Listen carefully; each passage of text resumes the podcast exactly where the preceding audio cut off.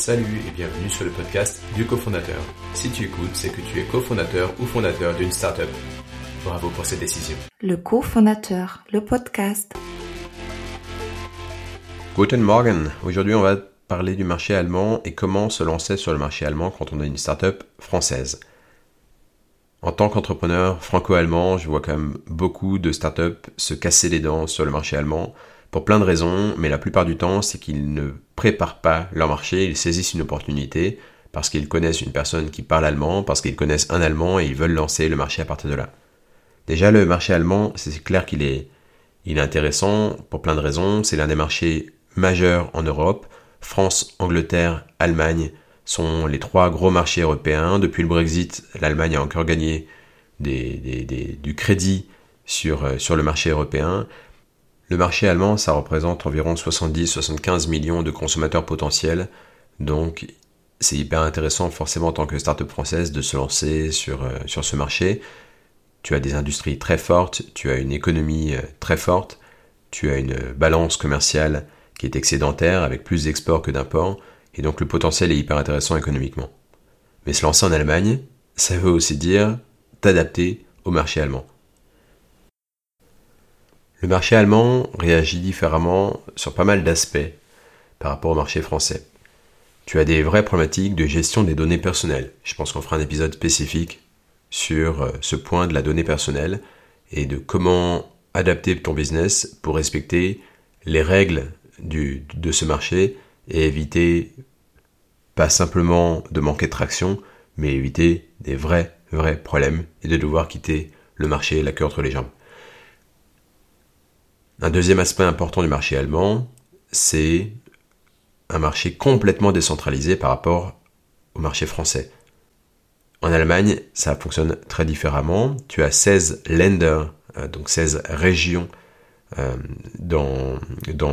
sur l'ensemble du territoire. Et dans chacune de ces 16 régions, tu as une attraction économique, tu as des secteurs d'activité, tu as une culture régionale très forte. Je te proposerai aussi un épisode sur où s'implanter en Allemagne qui permettra de mieux comprendre les différences entre chacune de ces régions. Et puis pour t'implanter sur le marché allemand, il faut pas oublier un truc, c'est que tu as déjà beaucoup, beaucoup d'offres et beaucoup de startups sur ce marché. Le marché allemand, il est à peu près équivalent au marché français, il est même un petit peu plus gros. Tu as, on disait 70-75 millions de consommateurs en Allemagne. Tu as énormément de startups très fortes sur les métiers industriels, sur la fintech, peut-être un petit peu moins sur le service par rapport à, par rapport à la France, mais tu as déjà beaucoup de, startups, beaucoup d'offres. Et donc pose-toi la question, est-ce que tu apportes une vraie valeur ajoutée sur le marché? Est-ce que tu apportes un vrai élément différenciant? Ou est-ce qu'il y a sans doute une, deux, trois, cinq, dix startups qui proposent le même service que toi, qui sont des startups locales, qui vont comprendre beaucoup mieux le marché et avoir déjà des parts de marché très importantes. Et donc si toi tu arrives en tant que startup française en Allemagne, est-ce que tu es capable de les concurrencer sur leur propre marché? C'est un vrai sujet et un sujet qui est souvent mis de côté. On va continuer avec quelques épisodes spécifiques sur le marché allemand. On en parlait, la gestion des données personnelles, où s'implanter sur le marché allemand. Si tu as des sujets particuliers, des questions particulières que tu aimerais adresser, envoie-moi un petit message et j'essaierai de faire soit des épisodes spécifiques sur ces questions, soit d'intégrer des éléments de réponse dans les épisodes qui sont prévus.